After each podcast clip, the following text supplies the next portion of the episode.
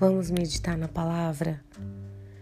E a palavra de hoje está em Marcos, capítulo 14, versículo 38, que diz assim: Vigiem e orem, para que não caiam em tentação.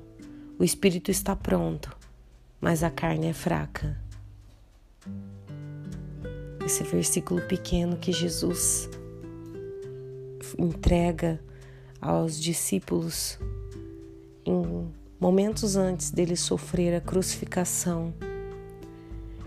Ele dizia isso aos discípulos e diz a nós mesmos para que eu e você temos consciência, entendimento de que a nossa carne ela não se converte. A nossa carne ela não quer ela não quer caminhar segundo os desejos de Deus para nós. A nossa carne ela quer dormir, a nossa carne quer descansar, ela quer os prazeres dessa vida, enquanto que o espírito chora e clama pelo Senhor. Muitas vezes o Senhor tem tentado falar conosco. Ele tem tentado ministrar a sua palavra poderosa, mas a nossa carne ela está cansada. A nossa carne deseja dormir, deseja ficar no descanso. E o nosso espírito anseia pela presença do Pai. Porém, a palavra diz que é para vigiarmos e orarmos, para que a gente não caia em tentação. Muitas são as tentações e não são o Senhor que coloca diante de nós.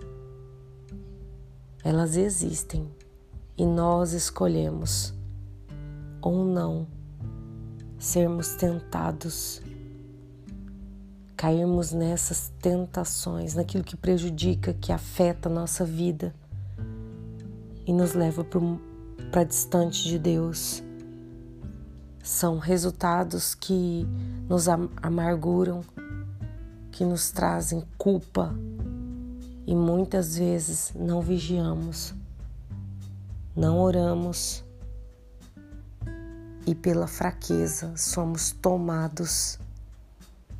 Vamos orar?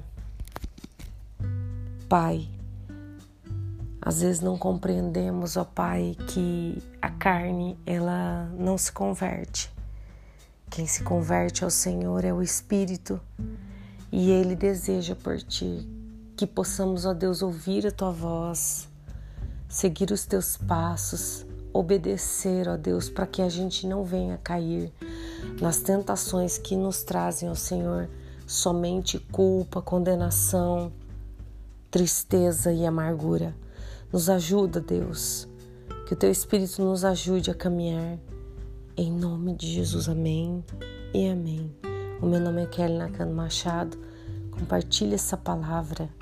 Que Deus abençoe o seu dia e sua semana.